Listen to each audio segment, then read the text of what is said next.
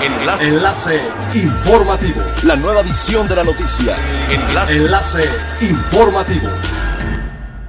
Hola, ¿qué tal? Muy buenos días, les saluda Gladys Kolev. Este es el primer resumen de las noticias más importantes que acontecen este viernes 16 de octubre del 2020 a través de Enlace Informativo de Frecuencia Elemental.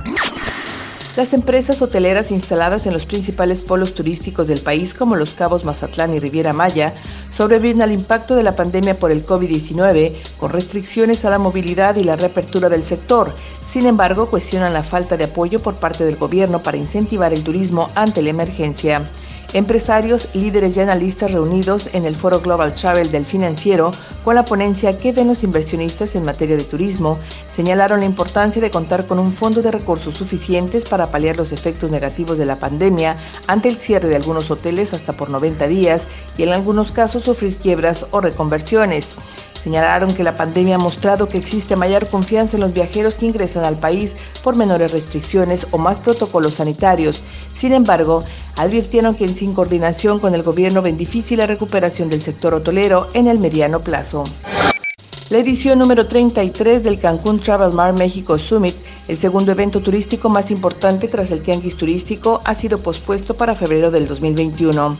La secretaria estatal de Turismo Marisol Vanegas informó que el evento organizado por la Asociación de Hoteles de Cancún, Puerto Morelos e Isla Mujeres se realizará del 8 al 10 de febrero del 2021 en el Hotel Iberoestar Cancún, cambiando de sede pues tradicionalmente esta cita se realizaba en el Centro de Convenciones de Cancún.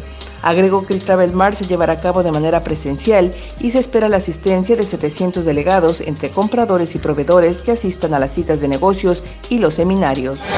El Consejo de Promoción Turística de Quintana Roo, encabezado por Darío Floto Campo, lanzó en redes sociales un video para impulsar la industria de reuniones que se desprende de la campaña Caribe Mexicano Lo Mejor de Dos Mundos.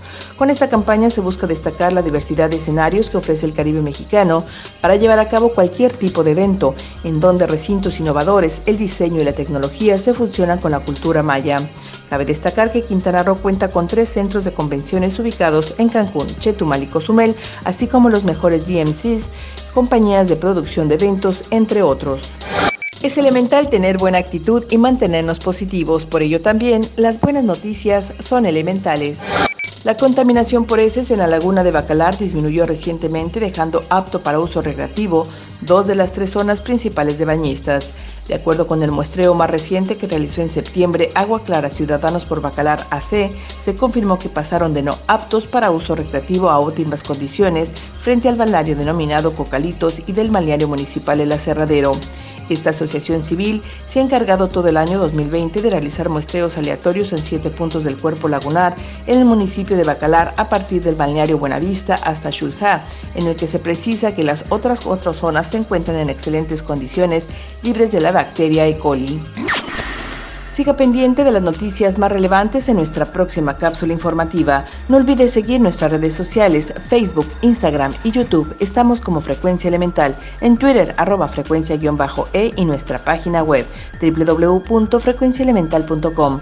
Se despide Gladys Kolev y no olvide que es elemental estar bien informado. Enlace. Enlace informativo. La nueva edición de la noticia. Enlace. Enlace informativo.